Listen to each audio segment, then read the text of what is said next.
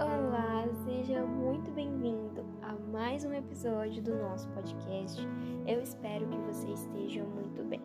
No episódio de hoje, nós leremos uma passagem em 1 Samuel, o capítulo 1, o versículo 26, e diz assim: E Ana disse: Ah, meu Senhor, tão certo como você vive, eu sou aquela mulher que esteve aqui ao seu lado orando ao Senhor. Era por este menino que eu orava. O Senhor Deus me concedeu o pedido que eu fiz. Por isso também o entrego ao Senhor.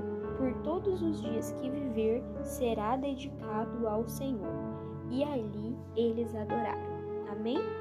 Essa passagem que nós lemos é o final da história de Ana, a mãe do profeta Samuel. Muitos conhecem a história dela em que ela era estéril e ela orava por um filho. E um dia ela fez um voto a Deus. Ela disse que se Deus se lembrasse dela, se Deus concedesse a ela um filho, ela o entregaria no altar e não ia passar navalha no cabelo dele, ou seja, ela não cortaria o cabelo dele e entregaria ele para os sacerdotes, para que ele crescesse em meio aos sacerdotes. E nós sabemos, Samuel se tornou o maior profeta de sua época, um, um verdadeiro homem segundo o coração de Deus. Mas, logo quando Ana desmamou Samuel e foi entregá-lo a Eli, que era o profeta da época, quando ela estava fazendo o voto anos antes, Eli a confundiu com uma bêbada. Ele disse, ela orava e chorava tanto que ele pensou que ela estivesse bêbada. E ela disse para ele que não, que na verdade ela estava orando e chorando e pedindo por um filho.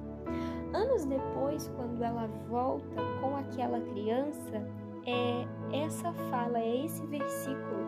Ela diz assim: Tão certo quanto você vive, eu orava por esse menino, e hoje eu entrego esse menino no altar, cumprindo o voto que eu fiz. O mais interessante na história de Ana é que ela entrega o filho sem se preocupar no que Deus fará depois, em como Deus fará, se Deus dará ou não outros filhos para ela. Ana cumpre o seu voto diante de Deus. Ela só tinha Samuel e é Samuel que ela entrega. Outra coisa sobre Ana é que ela dá testemunho da bênção que ela recebeu. Ela volta até o profeta, até o sacerdote Eli, que anos antes disse para ela, é, confundiu ela com uma bêbada, confundiu ela com uma mulher irracional, e ela dá um testemunho da vitória e do milagre dela. Que nós possamos dar também testemunho dos nossos milagres, não para nossa mas para que os outros vejam a glória de Deus em nossa vida. A fala de Ana é que eu orava ao Senhor e o Senhor me concedeu o pedido. Ela está glorificando o nome do Senhor perante o profeta, para que o profeta veja que ela orava e Deus respondeu a oração dela. Amém?